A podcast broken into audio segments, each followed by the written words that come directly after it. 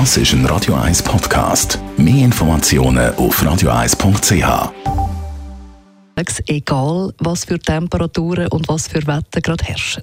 Radio 1 Feedstadtfett mit dem Personal Trainer Rolf Martin. Rolf, heute reden wir über Fitness-Tests. Was gibt es da eigentlich für Tests? Ja, da gibt es bis zu zwölf verschiedene Tests. Ähm, sicher die wichtigsten äh, das ist einmal der Kreislauf. Wir schauen einmal, wo steht die Person in Bezug auf, die, auf seine, auf seine Kardioleistung.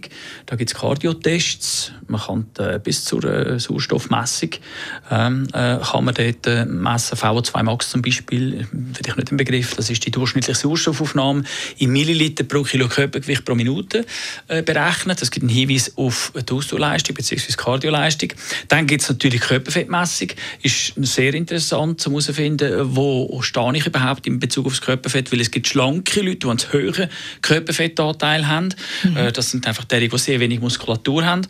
Äh, und natürlich dann Beweglichkeitstest, Gleichgewichtstest, Ausdauertests. Da gibt es noch ähm, Krafttests natürlich für Oberkörper, Krafttests für Beine. Also es gibt Dutzende. Jesus Gott, das hört fast nicht mehr auf. Also als normal sportlicher Mensch, ja, welche Tests sind dann sinnvoll? Das ist ganz einfach zu erklären. Nehmen wir mal an, du kommst jetzt ganz neu als Einsteiger in ein Fitnesscenter. Dann wollen wir jetzt erst wissen, ja, wo stehst du überhaupt? Mhm. Wo sind deine Stärken, wo sind deine Schwächen? Und dann machen wir die Tests, in etwa vier bis sechs Tests, äh, Kraft, Ausdauer, Beweglichkeit, Koordination. Und dann sehen wir sofort, wo das deine Schwächen sind und äh, kann es vergleichen mit der Zielsetzung, die du hast und man könnte dort dann noch Prioritäten setzen.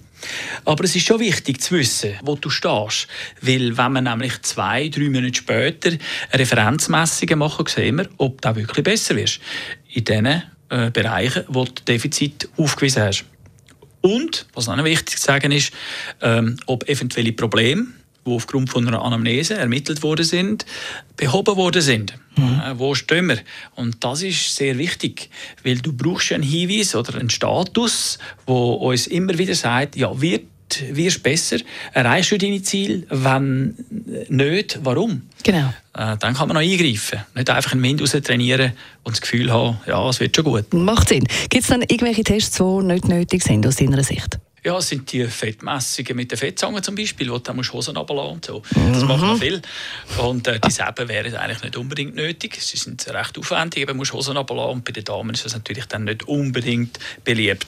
Also es ja. gibt auch andere Messmethoden. Ja, tönt auch nicht wirklich sehr... Äh das ist ein Radio 1 Podcast. Mehr Informationen auf radio1.ch.